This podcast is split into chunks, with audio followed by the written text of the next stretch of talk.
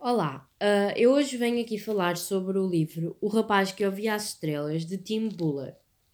Vou começar por fazer um breve resumo, queria fazer mais, mas não dá por causa do tempo. Então, O Rapaz que Ouvia as Estrelas é um elogio poético à vida. Neste livro, conta-se a história de Luke, um jovem de 14 anos que possui o dom da música. Luke é um excelente pianista, mas quando o pai morre, sente-se tão desorientado que acaba por se iniciar numa vida rodeada por más companhias que o levam a, juntar-se a um bando e a assaltar uma casa de uma senhora de idade, sendo-lhe exigido que traga uma caixa de música. Aqui começam as surpresas, e Luke arrepende-se do ato que cometeu, encontrando na música o poder redentor para a salvação. Isto retrata uma vida difícil.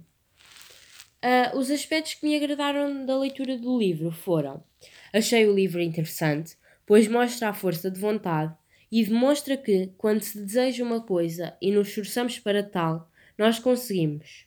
Mostrou-me também a importância da união familiar e a necessidade de compreensão para um bom entendimento. A minha personagem preferida é o Luke, porque Luke é um jovem que passou por muito na vida, mas apesar disso, ele nunca deixou a música, pois era o que queria e era a única coisa que o ligava ao pai. Luke, sem dúvida, é uma prova de um jovem que tem um amor verdadeiro pelo seu pela sua família e também pelo seu pai, porque ele uh, nunca desistiu da música pelo pai. Um, um tema atual que me levou à reflexão foi o valor do amor entre a família. Este livro comoveu-me bastante, por isso pois Luke pode ter os seus sonhos e as suas coisas, mas Luke nunca abandona a família e tem um amor enorme pelo pai. Apesar de não estar com ele, o Luke não desiste da única forma de se lembrar do pai. Isto para mim é o amor.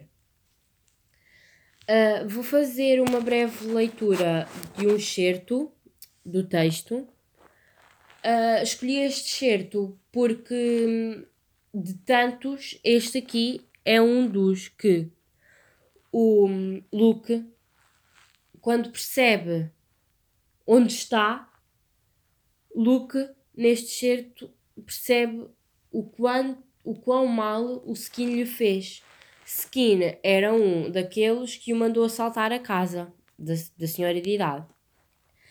Uh, este excerto é do capítulo 3, página 27. É logo o início do capítulo.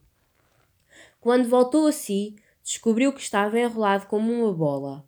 A cabeça lantejava como se os punhos de Skin ainda estivessem a esmurrá-lo só que do lado de dentro. Parecia que lhe doía tudo.